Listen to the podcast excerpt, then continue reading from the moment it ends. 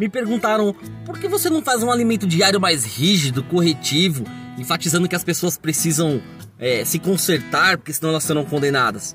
Eu disse, por que não? Eu olho para o mundo e ele já faz isso.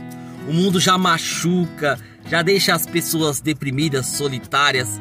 As pessoas sofrem com enfermidades, falta de recursos. As pessoas estão morrendo. Eu quero oferecer vida, vida de Cristo, vida abundante, mesmo em meio à dor. Vocês precisam sentir a alegria de Cristo. E o texto diz assim: mesmo entristecidos, mas sempre alegres. Jesus, além de ser mestre, sábio, salvador, amigo, amor, ele também é alegria. O choro ele dura uma noite, mas a alegria vem pela manhã. Deus abençoe.